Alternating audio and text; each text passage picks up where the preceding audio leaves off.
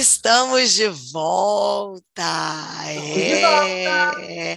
Juntinhas aqui na maravilha que é a gente ouvir e nos fazer pensar e transformar, porque sem sanidade não, não há santidade. De jeito nenhum.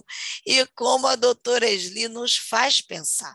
A gente vem conversando sobre a importância do pai sobre a importância da figura paterna na vida do filho. Já falamos sobre aquilo que só o pai pode gerar na vida de um filho.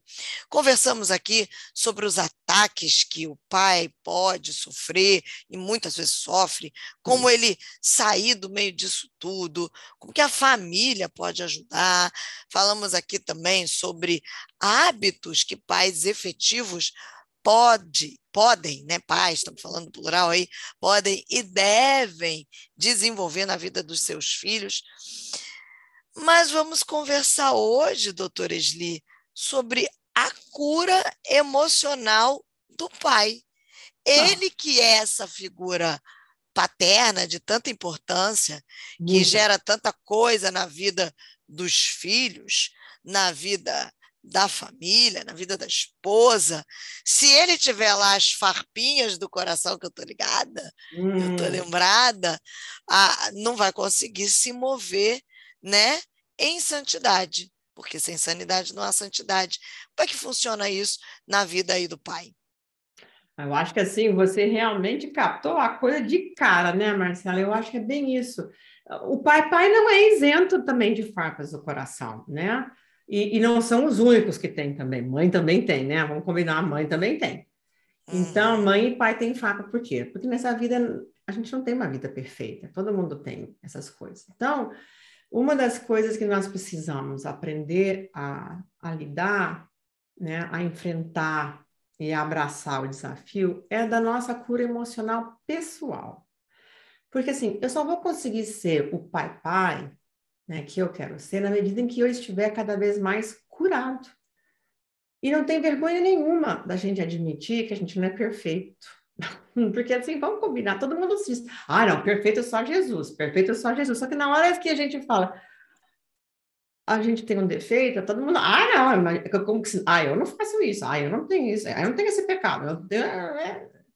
E não é assim, todo mundo tem, todo mundo, olha, todo mundo tem farpa, todo mundo tem mancha, as, a única diferença é que em algumas pessoas, esses, essas dificuldades, aonde a vida nos rompeu, é mais visível do que em outras pessoas. Tem algumas pessoas que conseguem esconder isso melhor e tem outras pessoas que não tem como esconder isso, né? Às vezes tem umas manchas visíveis, físicas, né? Assim, a pessoa que nasce, por exemplo, com uma manchinha no rosto ou na mão, né? Ela não tem como esconder aquele negócio. Agora, se tivesse assim, onde a gente né, põe a, a roupa íntima, aí nem, ninguém vê quase, né? Então, a gente consegue esconder. Então, é um pouco isso.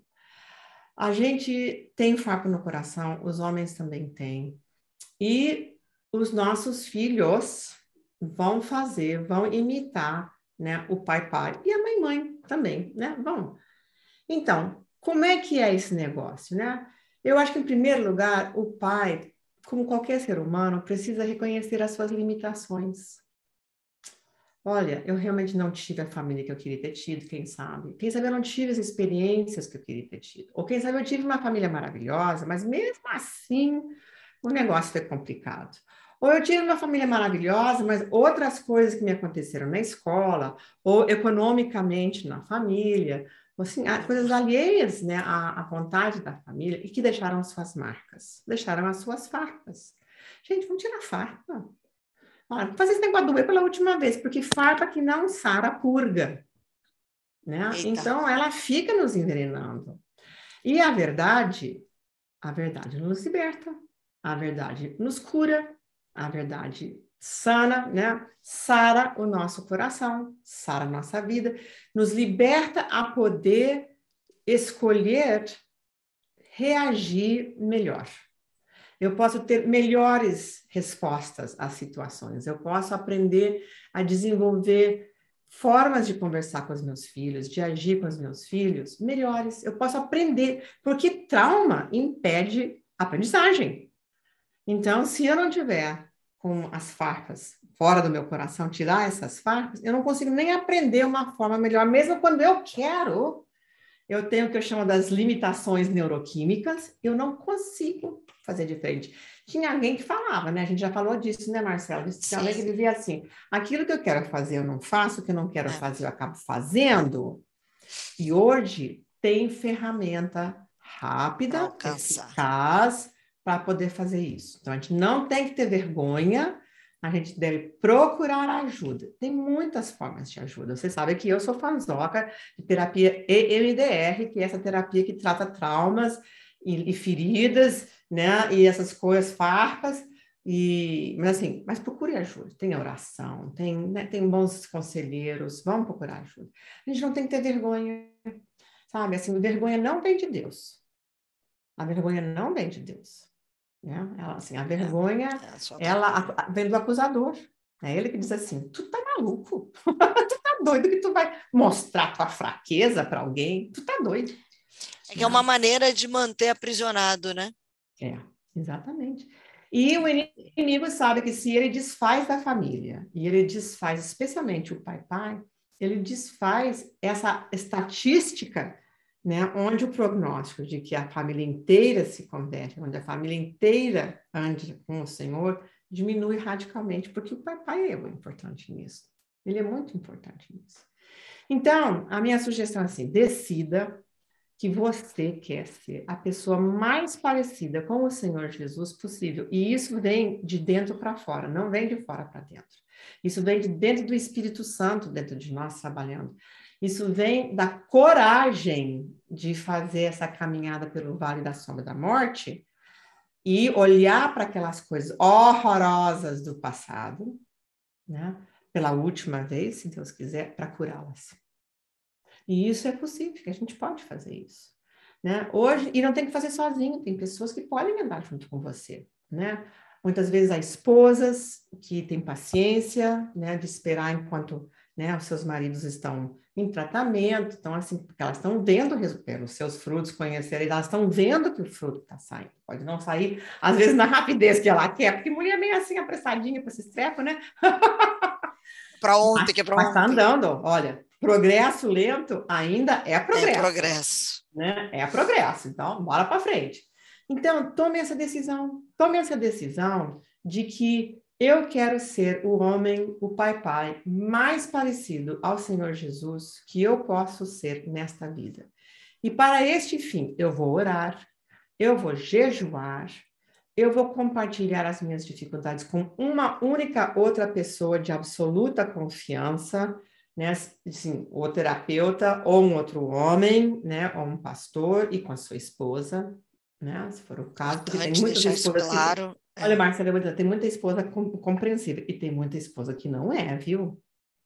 Tem muita esposa que hum, também precisa, tem muita farpa, é. muita farpinha lá precisando Tem que tirar as farpinhas dela, né? É, ela tem as farpinhas dela. Então, assim, procure uma terapia assim, mais profissional, se for o caso. Grupos de recuperação emocional, Praça do Encontro, vira e mexe a gente está fazendo. Inclusive, né, lançamos agora há pouco tempo Cura para o Coração, justamente para as pessoas poderem curar essas farpas no uhum. coração. Né? Então, procura ajuda, né? Vamos, vamos lá, né, chama assim, praçadoencontro.com.br, a gente está ah, com essas possibilidades de ajudar as pessoas a caminhar melhor, né? Então, vamos fazer terapia. E é como eu falei, eu sou muito ah, partidária da terapia EMDR, que é uma terapia pelo movimento ocular, porque eu tenho visto, assim, como ela é baseada na neurociência, como ela é rápida e eficaz para resolver essas coisas, né? Por que, que a gente precisa fazer isso? Porque a gente não pode estimar, a gente não pode subestimar o poder da forma conhecida de viver. Eu tenho um amigo que sempre dizia isso. O Joe Dallas diz assim: não subestime o poder da forma conhecida de viver. Olha, às vezes é ruim, mas ela é conhecida. E... É. Ela faz mal. Tem razão. É conhecida. Sabe? Sabe aquela comidinha gostosa que é assim da minha infância, que tem um milhão e meio de calorias, vai atacar meu fígado, né? Aquela frita, não sei o que mais para lá. Assim, quando eu como, ela faz bem para minha alma. Ela não faz bem para o meu corpo, mas ela faz bem para minha alma. Vem carregada de. É. Por quê? Porque é uma forma conhecida de comer. Lembrança. É. Né? Eu me lembro uma vez, olha, eu não sou de McDonald's, não, sabe? Mas uma vez eu fui para Singapura. E a comida era tão diferente, tão, e muita coisa gostosa, hein? Eu gosto, é. eu, é. gostei, achei bom, mas assim, sabe quando você tem vontade de conhecer, de comer uma coisa mais conhecida? Um dia eu virei assim, marido, eu acho que eu vou lá no McDonald's aqui da esquina, eu vou comer um hambúrguer, só para comer um negócio, um negócio conhecido, sabe, familiar. Um gostinho, sabe? né? Sabe, assim, é, é, olha o que, é, o que, que é a familiaridade. A familiaridade. E a, né? e a palavra vem de família, né? É. Então, não subestime o poder da forma conhecida de viver. Não ande na beiradinha, sabe? Não vai lá olhar para as vitrines de Satanás, porque Cyrus dizia assim, quem olha para as vitrines de Satanás acaba aceitando o convite do dono da loja para entrar. Então, não vai lá, não, não fica brincando com as formas conhecidas de viver, as coisas que fizeram mal, as tentações, sabe? Sai correndo.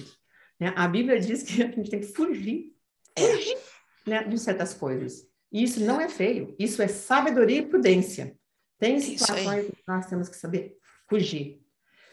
E eu acho que a gente pode também desafiar os nossos pais né, a decidirem tomar, a desenvolverem novas condutas com seus filhos, de ter essa postura de amor e limites que a gente tem, tem conversado. Nem ser consentidor demais e nem severo demais. Né? Tem que ter esse meio termo. A saúde sempre está no meio termo. Saber dosar o amor, né? Amor tem que dar liberal, mas eu digo assim, o afeto, né? o consentimento, que eu acho que é melhor dito do que amor, né? E a severidade, que é a disciplina, né?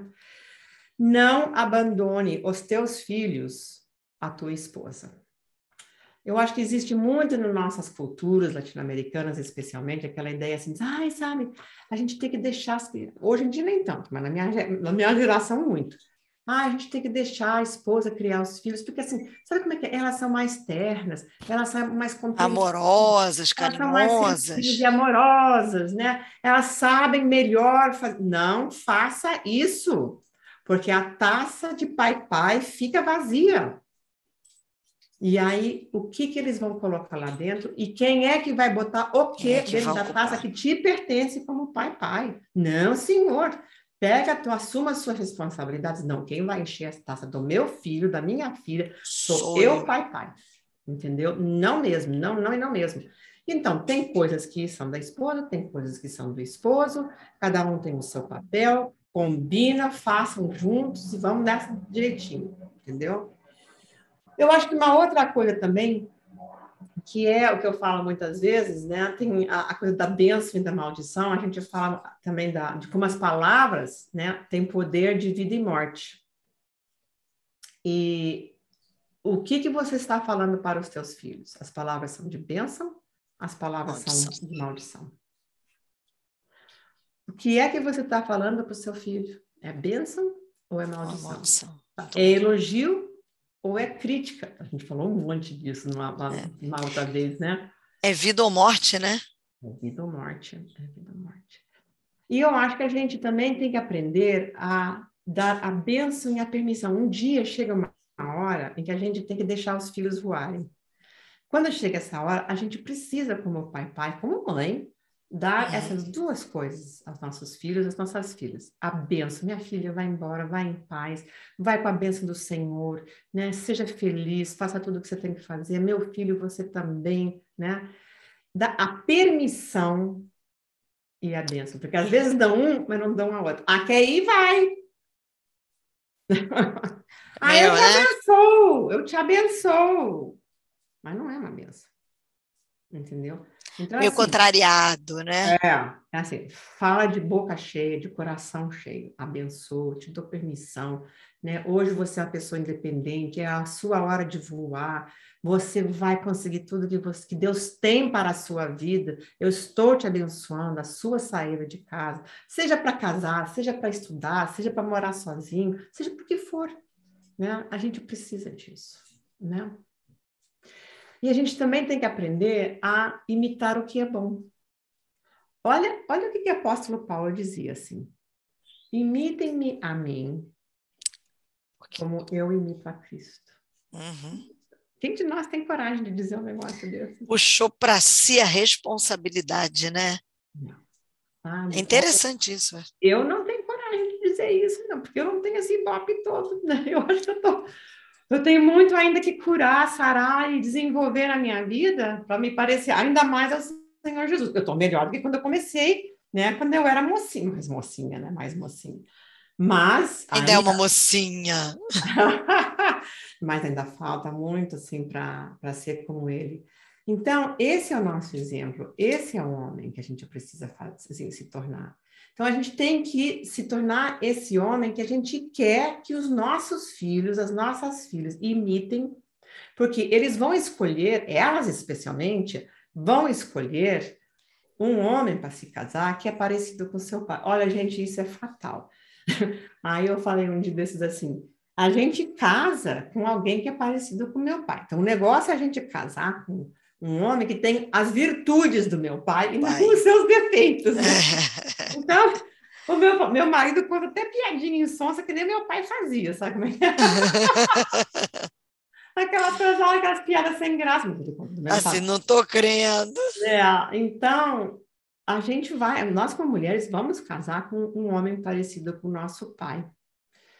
Agora, vamos ver se vai casar com alguém que tem os defeitos dele ou as suas virtudes. Então, vamos fazer as virtudes ter mais peso, mais valor, porque aí elas vão fazer escolhas melhores também, né? E o homem também, ele acaba fazendo muito disso.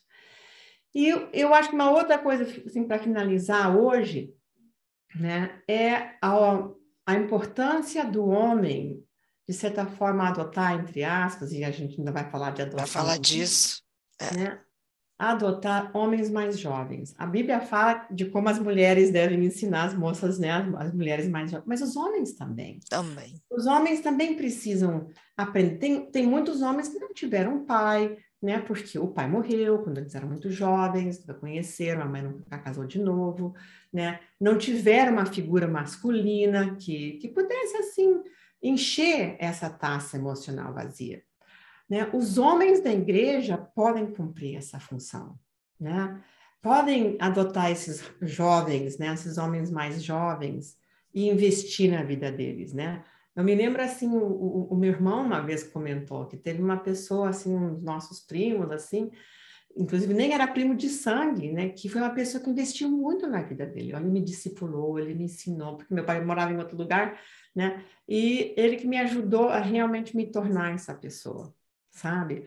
Então, seja um tio, um avô, né, um, um primo, um irmão mais velho. Alguém nós, da igreja, né? Um líder. da igreja, nós temos que ter como igreja espírito de adoção. Isso. A adoção é maravilhoso, né? A, a adoção é tão maravilhosa que Deus faz isso conosco. Ninguém entra no céu se não for adotado. É. É a nossa única condição. Então, Gaste tempos, tempo com homens mais jovens. Leva um rapaz assim que está meio perdido, que ele dá assim, leva ele para almoçar, vai lá comer um, umas fritas, Deus me livre.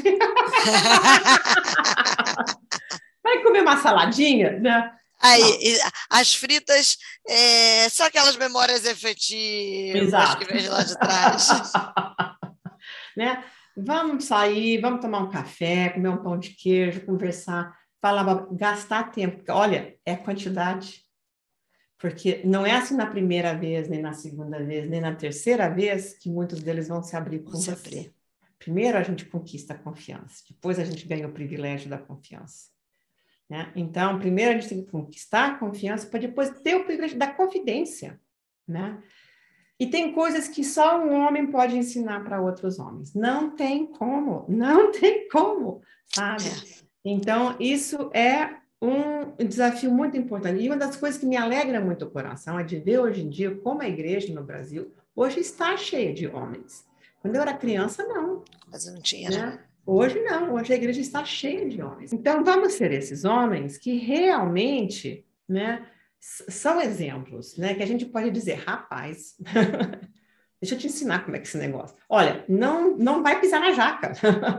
Olha o que, que eu aprendi. Eu aprendi assim, assim, assim, assim. Ah, tá querendo namorar, né? Olha, hum, não sei, não sei, hum, ah, ah, sabe como é que é? Tem coisa assim, ah, tá pensando em casar, o que, que você tá pensando? Ah, você tá pensando em abrir um negócio, tá pensando assim, em se lançar para um concurso, ou para se candidatar a um emprego? o que, você está precisando, né? O que, que, a gente pode te ajudar para você né, se lançar melhor. Sabe, às vezes a falar abobrinha e as, as pessoas aprendem muito mais pela convivência, incorporam os modelos com quem convivem do que pela fala. Com porque certeza. se fala mudasse, todo mundo era perfeito, porque bom, pensa em quanto sermão bom a gente já ouviu na vida. É verdade. A era perfeita. Mas não é assim. Então é isso, esse é o desafio, né, para todos os pais. E quero agradecer muito nesse né, tempão que eu gastei com esse tema de muita importância. Então, o desafio hoje é assim: imitem-me a mim como eu imito a Cristo. E que e... pai, pai possa aprender a imitar Cristo, curar seu coração, investir na, na vida dos seus filhos, das suas filhas, gastar tempo, reforçar o que é bom, né? Às vezes a gente ignora um negócio assim, mas, ah!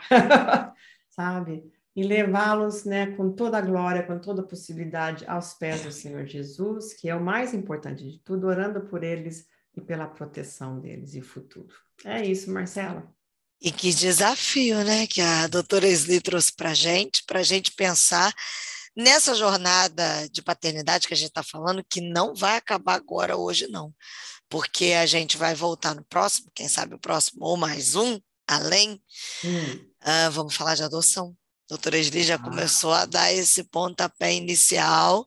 Então, aguarde a gente aí na próxima semana, que nós vamos conversar um pouquinho sobre essa adoção, que eu anotei aqui: adoção efetiva, adoção emocional e adoção espiritual. Hum, hum, tá Esse podcast promete. Produz muita coisa. Ai, Marcela, é muito bom poder compartilhar com os nossos ouvintes, não é? Não, é assim tão divertido. Eu espero assim que a gente tenha realmente. Eu acho que a gente precisa orar antes de terminar hoje. Eu ia te pedir isso. Vamos orar? Vamos, Vamos orar. orar. Vamos orar. Senhor Jesus, nós te agradecemos pela tecnologia que nos permite Amém. orar pelas pessoas onde quer que eles estejam. E hoje Amém. nós levantamos diante de ti, diante do teu trono da graça, Amém. os pai pais, os homens que são pais, os homens que querem ser pais, Senhor, os homens que estão lutando com esse papel, que não sabem assim direito, querem acertar.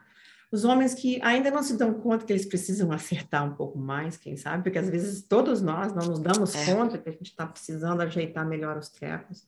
Senhor, a tua obra, a teu, o teu poder, a tua mão poderosa, né, de amor, de carinho, ela está esperando por cada um.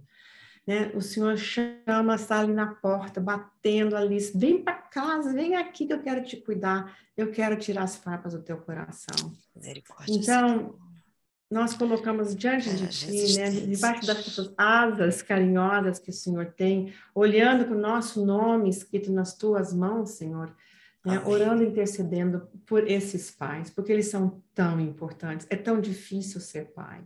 Não Tem é misericórdia, Senhor. É uma responsabilidade grande, né? Eles respondem ao Senhor sobre a vida deles, da sua família, é. da sua esposa, dos seus filhos, das suas filhas, e às vezes eles precisam até criar os seus netos.